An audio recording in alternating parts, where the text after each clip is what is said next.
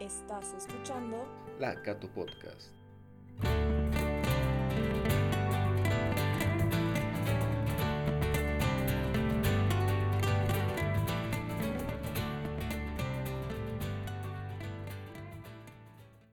Muy bien, hola a todos, espero que se encuentren muy bien.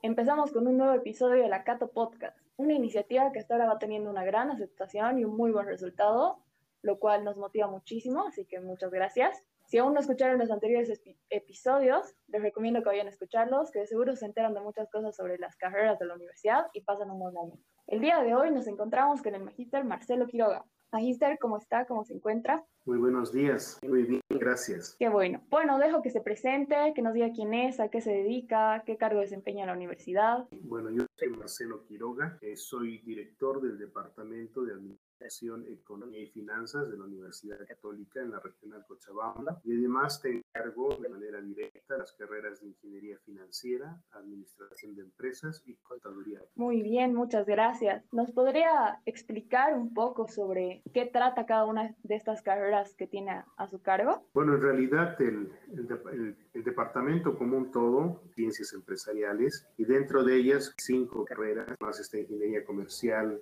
esta ingeniería empresarial, administración de empresas, como dije, ingeniería financiera y contaduría pública. Si queremos realzar, eh, podemos empezar con administración de empresas, que es una carrera amplia que permite a los estudiantes muy buenas alternativas de trabajo porque la administración de empresas está en todo, ¿no es cierto? Entonces, eh, lo interesante de, la, de la carrera de administración de empresas en la Universidad Católica eh, se basa primero en actualización de, su malla curricular y eso es importante porque Administración de Empresas es una carrera tradicional, es una antigua que necesita ser remozada o actualizada permanentemente y en eso la Universidad Católica no ha perdido su tiempo y ha dado tecnologizar y actualizar lo que es, eh, lo que es esta carrera a los requerimientos que tiene la, la sociedad. El proceso de acreditación de la carrera que ha sido hace unos dos años,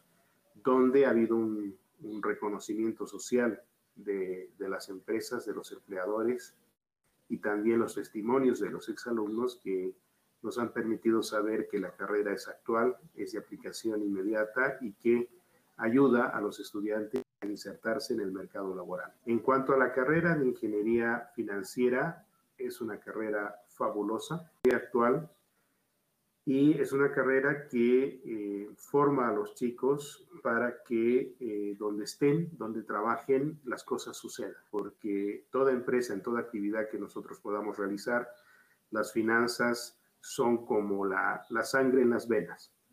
Es lo que hace que cada eh, unidad, cada área de trabajo de una empresa pueda funcionar y lograr sus objetivos. Todo se hace con recurso financiero. Finanzas es eso, es, flujo, es, liquidez. Entonces, en ese sentido, esta carrera eh, es interesante porque primero es la, primera carrera a nivel nacional en el ámbito público y privado que ha logrado ser acreditada. Eso ocurrió en 2017. Es la carrera que tiene el primer y único laboratorio de eh, investigación, eh, trabajo y, y, acceso inmediato a la información de los mercados financieros, que es Bloomberg.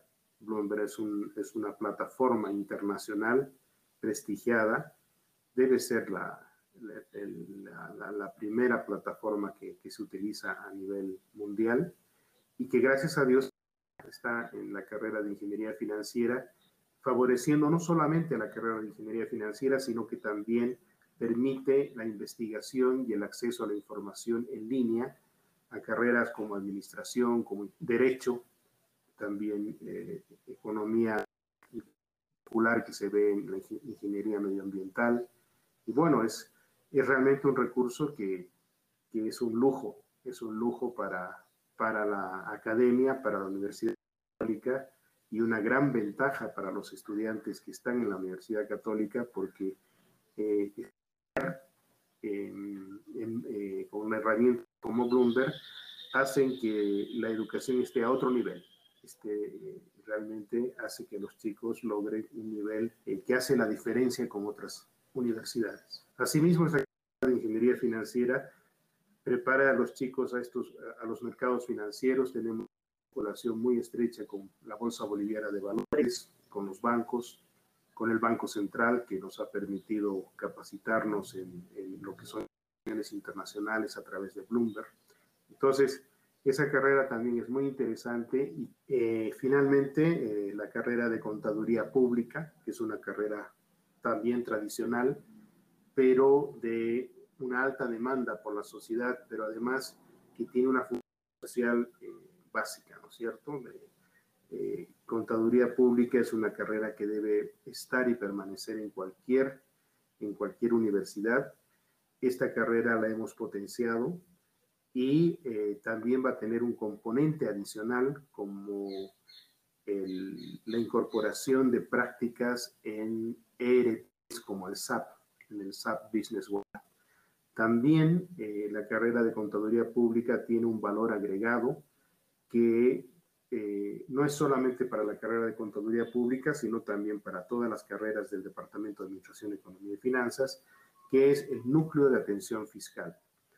El núcleo de atención fiscal es una, es, un, es una capacitación que se da a medio término de la carrera, donde los estudiantes eh, son capacitados de manera directa por impuestos nacionales y prácticamente eh, ellos reciben una formación de técnicos tributarios. Ustedes saben en la vida eh, que saber pagar impuestos para no tener problemas. Y normalmente o por lo general las empresas o los profesionales, si alguna vez tienen algún problema en su desempeño es por, por un tema de impuestos. Entonces, el hecho de que nosotros podamos formar contadores públicos que además salgan como técnicos tributarios formados es realmente un valor agregado que le damos a los estudiantes, tanto de contaduría pública como a las demás carreras que puedo decir. Y como verás, ah, hay muchas ventajas de estudiar en la Universidad Católica en las carreras que te he mencionado. Muchas gracias, Magíster. Sin duda, hay muchas ventajas. Bueno, yo también pertenezco a ese departamento, no solo que mi carrera es ingeniería comercial. Y yo he tenido la oportunidad eh, alguna vez de entrar a este laboratorio de Bloomberg en la universidad, pero después se vino todo lo de la pandemia, ¿no? Y ya no se ha podido aprovechar quizás tanto como lo podríamos haber aprovechado si no, si no existiera esta situación. En ese sentido, ¿Cómo se adaptan estas carreras en la universidad a la pandemia o cómo se han visto afectadas desde su punto de vista? Ha sido un shock, ¿no? Porque cuando uno no programa, no presupuesta o no genera un plan de acción de corto, mediano y largo plazo en función de lo que uno estima que podría pasar, las cosas son impedidas. La Universidad Católica tiene la capacidad económica y profesional para accionar de manera inmediata, como lo ha hecho, ante eventos tan eh, terribles como son una pandemia. En ese sentido, eh, la Universidad Católica eh, ha contratado una plataforma que es el, Learning System Management, el, el, NEO, que nos ha permitido directores de carrera, como directores de carrera y a los mismos profesores y a los alumnos, mantener el vínculo académico y el proceso de enseñanza-aprendizaje sin que haya habido una interrupción que haya perjudicado su formación. Eso es muy importante eh, porque eh, además eh, lo que hay que velar mucho es la calidad de la enseñanza. Si bien hemos logrado la conectividad, la continuidad de la enseñanza, pero también se debe garantizar la calidad de la enseñanza y en eso la Universidad Católica ha demostrado que tiene la capacidad para hacerlo. Eh, a, nivel de lo ya particular, a nivel de docentes y estudiantes, eh, también ha habido un shock ahí porque estudiantes, normalmente estudiantes eh, viven en un mundo virtual, pero es la virtualidad que les da su, su teléfono más que el manejo de una plataforma. Entonces, el estudiante ha tenido que, hacer un esfuerzo para poder eh, tener un buen uso y, un adecuado uso que les haya, permitido aprovechar esta tecnología en la cual eh, ha invertido y sigue invirtiendo la Universidad Católica.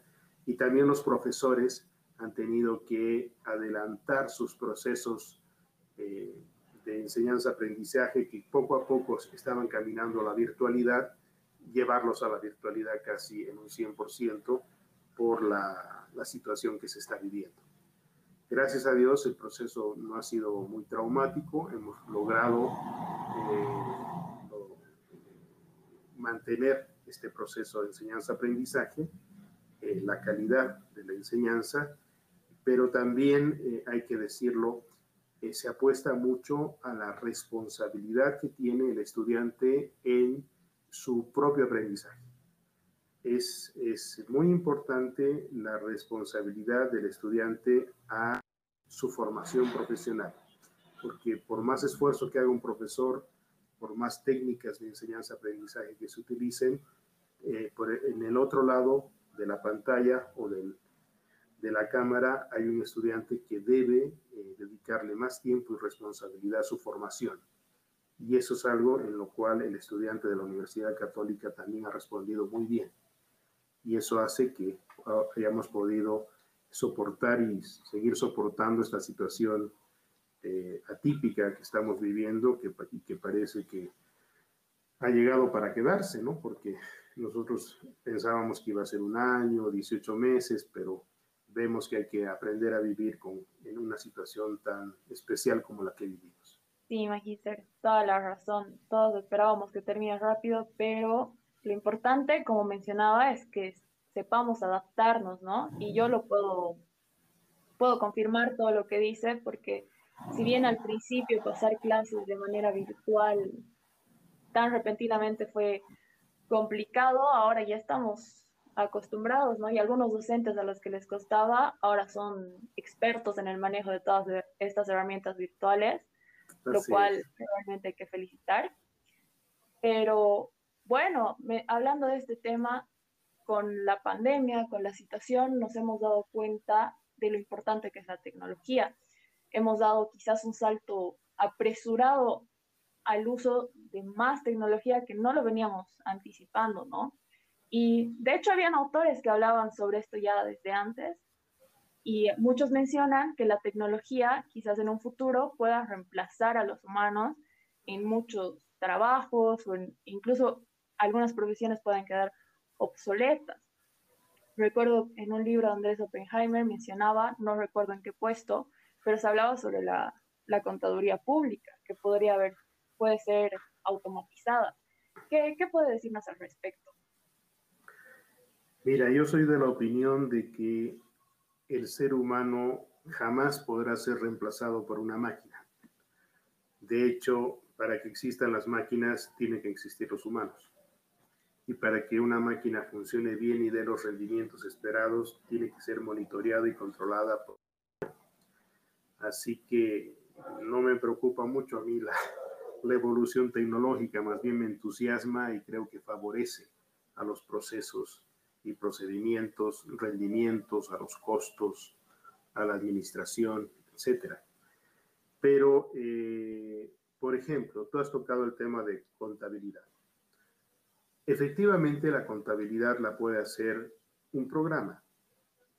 Inclusive hay gente que se atreve a decir que no hay que ir a la universidad para aprender contabilidad, si no te bajas un programa, un software y ya tienes la contabilidad. Pero cuando uno estudia contabilidad se da cuenta de que hay un razonamiento implícito dentro de lo que es el proceso de contabilidad.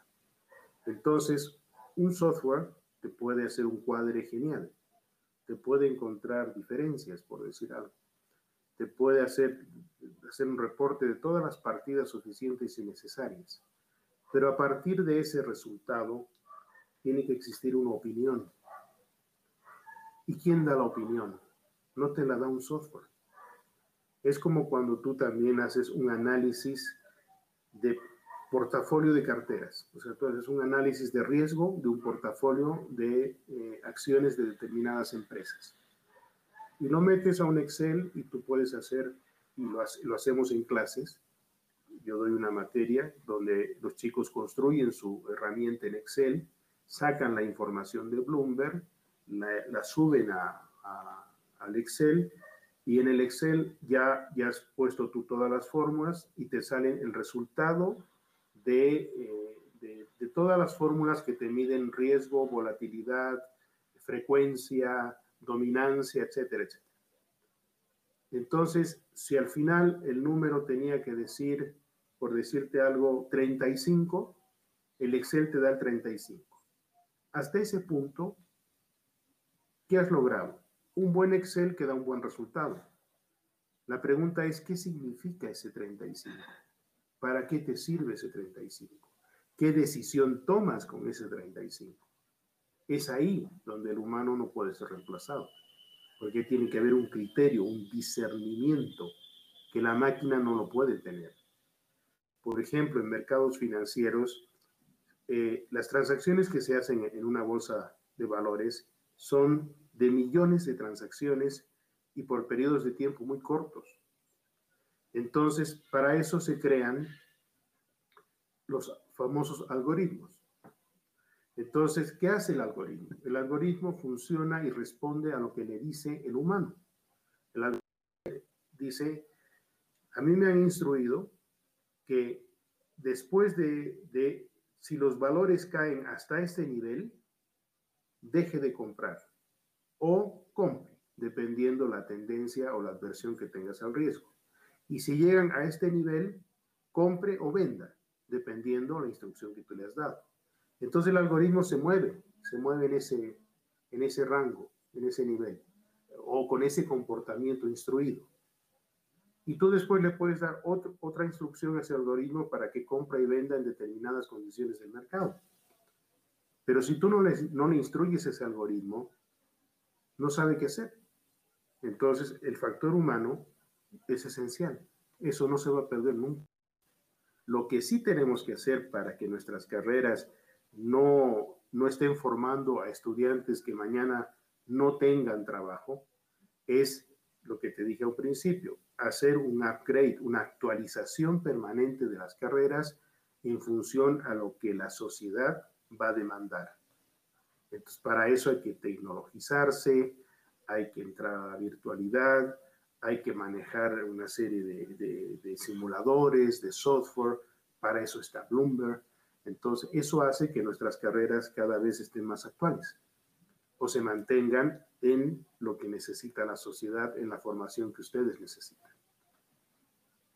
Justo por ahí iba mi siguiente pregunta en cuanto al campo laboral que, puede haber en Bolivia, ¿no? Pero ya nos ha respondido y, bueno, por lo que dices, por lo que dice, podemos entender que sí hay muchas oportunidades para, para estas carreras, y bueno, profundizando un poquito más en esto, ¿cómo ve usted la cómo ve usted la, el futuro para estas carreras? ¿Qué cambios puede, puede ver? ¿Qué, ¿Qué cambios cree que van a haber?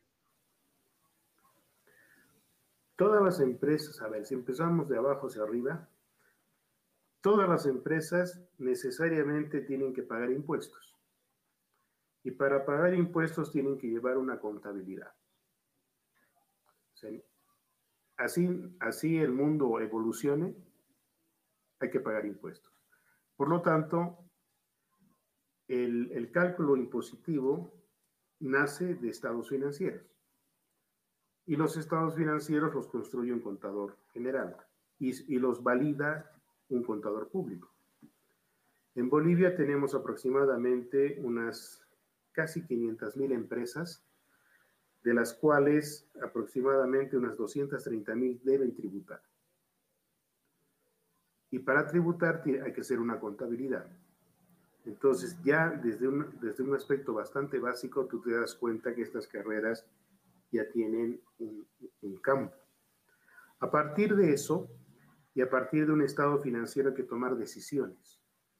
Y las decisiones se toman eh, en base a un análisis financiero proyectado en base a una ingeniería financiera.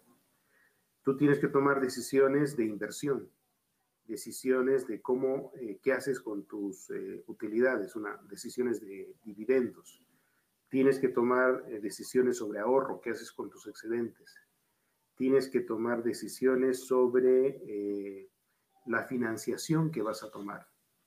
Entonces, esas decisiones parten de un análisis financiero delicado, eh, análisis financiero muy fino, porque tú no te puedes equivocar. No puedes equivocarte en, tomar una decisión sobre qué tipo de financiamiento tomas para qué inviertes, en qué tiempo o en qué momento. Entonces, es ahí donde nosotros estamos trabajando mucho a través de la información, eh, cómo el estudiante puede procurar esa información para poder eh, utilizarla. En el caso de ingeniería comercial, por ejemplo, hay un ámbito muy bonito que, en eso vamos a empezar a trabajar con el flamante nuevo director de carrera que ahora tienen, que es don Rafael Arteaga. Eh, y con él vamos a trabajar mucho en el área de em, em, cadenas de suministro, en lo que es logística, que eso da un amplio, eh, hay un amplio campo laboral para eso. La gente no está no está formada ni se ha especializado en lo que es la logística. Y en el mercado laboral boliviano faltan profesionales en ese ámbito, por ejemplo. Entonces, hay mucho que hacer. Lo importante es eh, eh, tecnologizar las, las, las, carreras y eh, tener, estar muy atento a lo que la, el mercado necesita. Sí, y como decíamos antes, la tecnología es un hecho innegable, pero hay que saber usarla a nuestro favor, como, Así es. Eh, bueno, mi última pregunta sobre, sobre las carreras. Como le decía, esto va más enfocado a aquellos estudiantes que están por empezar la universidad. Entonces, mi pregunta es, ¿qué consejos les podría dar a estas personas que están por decidir su carrera y están interesados en, en esta área? Primero, eh, cuando uno decide por una carrera, tiene, tiene que estar consciente de que la decisión debería ser para toda su vida. ¿Por qué? Alguien podría decir, sí, pero te puedes cambiar de carrera. Está bien, tomaste una mala decisión, no era lo que te gustaba y puedes cambiar de carrera. Ojalá no, no pase eso. ¿Por qué? Porque las personas hoy en día tienen el principal activo de la gente hoy en día es el tiempo. Y no, podemos perder tiempo. Entonces la decisión cuando uno quiere estudiar, quiere empezar una carrera, tiene que ser una buena decisión. ¿Por qué? Porque como dije, es para toda la vida, es lo que, a lo que te vas a dedicar. Dos, es una inversión. Entonces tampoco eh, estamos para tomar decisiones que, que, después nos hagan perder tiempo y dinero. Y esa inversión, que también es para toda la vida, tiene que permitir que tú te realices en lo que quieres ser, en lo que quieres hacer. Eso es lo importante. Que la profesión te lleve a hacer la actividad que tú, en la cual tú sientas que tu trabajo no es tu trabajo, es tu vida y si lo sientes así, vas a ser un hombre de éxito. Esa es la clave. Muchas gracias, Magister. Bueno, creo que sí son consejos de gran utilidad y que ya hemos aclarado muchas dudas sobre las, las diferentes carreras de, de este departamento. Que como decía, de seguro serán de utilidad para las personas que nos están escuchando y que están pensando en alguna de estas carreras.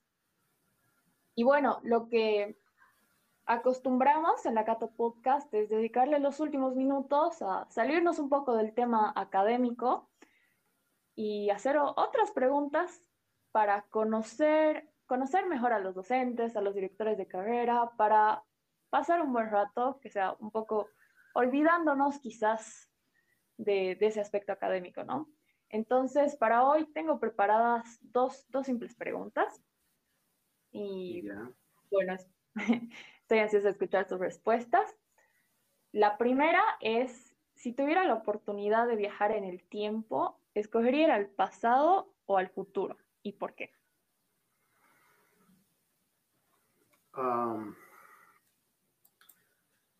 me gustaría ir a ambas partes. Primero al pasado para volver a pasar todo lo que he pasado porque yo soy una persona realizada, soy una persona feliz, finalmente hago lo que siempre quise ser, enseñar, o sea que iría al pasado para, para repetir mi, mi, película. Y al futuro, porque eh, lo interesante va a ser ver, eh, va a ser que podamos ver eh, la capacidad de adaptarnos a un problema pandémico y también algo que a mí me preocupa mucho es cómo vamos a recuperar lo que se ha llegado a llamar la década perdida. Es, me preocupa mucho el hecho de, de, de, de ver cómo a nivel colegios está, está, está débil a pesar del esfuerzo de los colegios, a pesar del esfuerzo, súper esfuerzo de los profesores que tratan de inventarse las cosas, pero la enseñanza no está llegando, la formación siento yo que no está llegando a los chicos. Entonces quizás vamos a tener eh, bachilleres no bien formados que van a llegar con cierta desventaja a la universidad. Va a haber que hacer un esfuerzo de, de, de, de, pero se está perdiendo, se está perdiendo tiempo en, en estos procesos de enseñanza básica que va a hacer que, que tengamos que hacer esfuerzos y, me, interesa mucho ver eso, ¿no? Ver, ver, cuál va a ser nuestra capacidad de reacción, de, adaptación y también cómo la tecnología nos va a llevar a, otras cosas que todavía no imaginamos. Por ejemplo, en, el tema, en el tema financiero, que es mi área, eh, nosotros vamos a vivir la desmaterialización de la moneda. Eh, seguramente de aquí a unos 20 o 30 años o quizás antes, la gente le va a llamar la atención que hoy en día hagamos transacciones intercambiando un pedazo de papel o unas monedas metálicas por bienes y servicios, cuando eso debería ese, o se, se va a llegar a ser solamente virtual.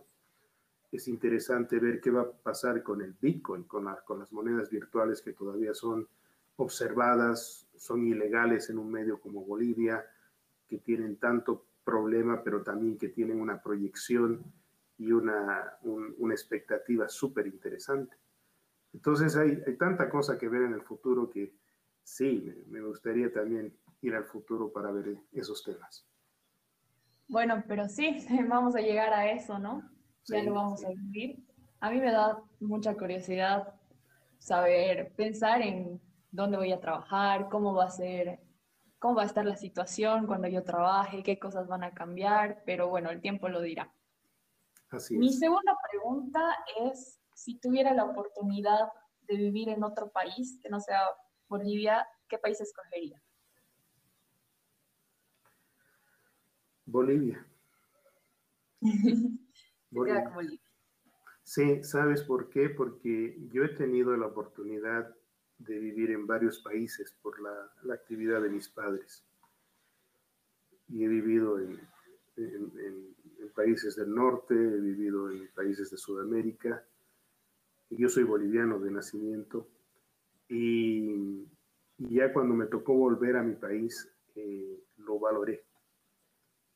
Eh, pude comparar y me quedo en Bolivia. Además que hay mucho que hacer, hay mucho que aportar y yo pienso que la misión que tiene uno en la vida es estar donde te necesitan. Y me quedo en Bolivia. Interesante, sí.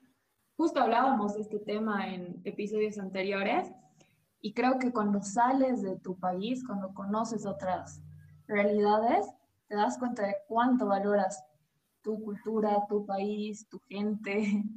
Entonces, me gusta mucho su respuesta. Muchas gracias. Sí.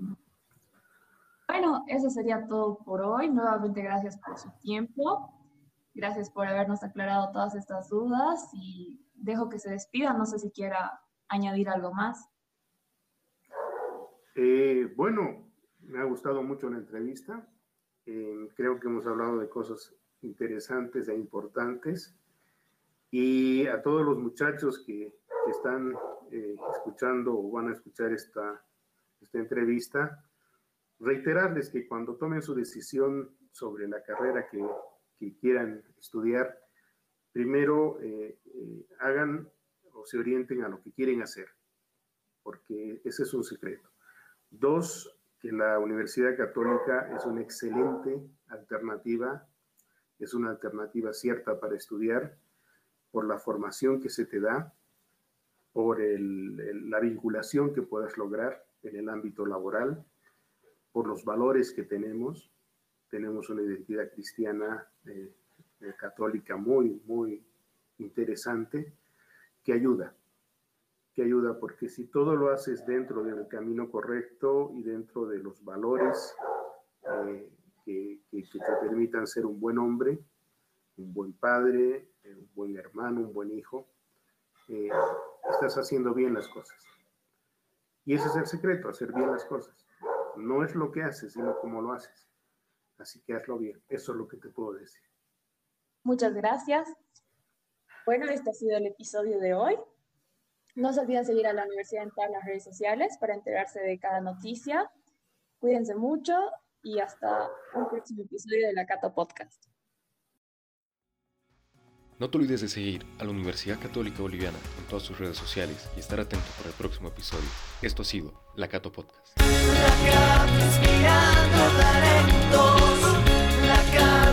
La